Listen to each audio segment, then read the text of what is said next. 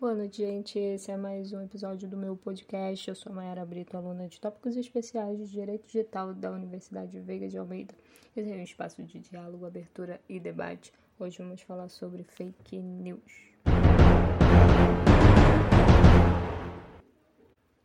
Assim, sem dúvida, tem muita manipulação.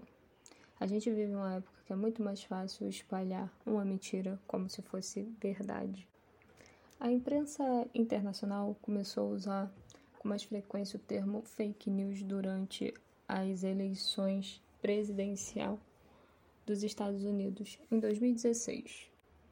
As consequências das fake news são extremamente desastrosas, porque sempre contém uma informação falsa cercada de outras verdadeiras, e é aí que mora o perigo.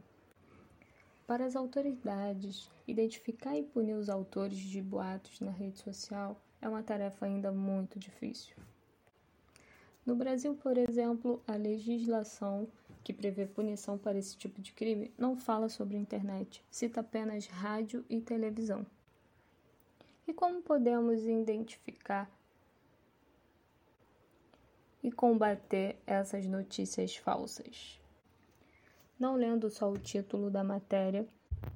Uma estratégia muito utilizada pelos criadores de conteúdo falso é apelar para os títulos bombásticos e provocativos. Os títulos são feitos para chamar atenção, então você precisa ler o que está escrito para ver se o título confirma no texto. Outra maneira de combater as fake news é verificando o nome do autor vendo se a matéria é assinada por algum repórter e, a, e observando também a data da sua publicação. Se a reportagem estiver sem fonte, não repasse. Não compartilhe. É importante buscar a fonte original. Na dúvida, nunca repasse. Cada cidadão precisa fazer a sua parte.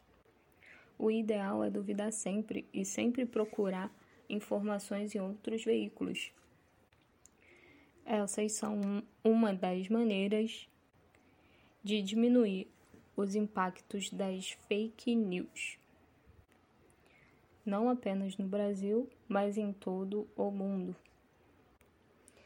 É isso, chegamos mais ao fim de um podcast. E se você gostou do conteúdo, ouça dos meus colegas.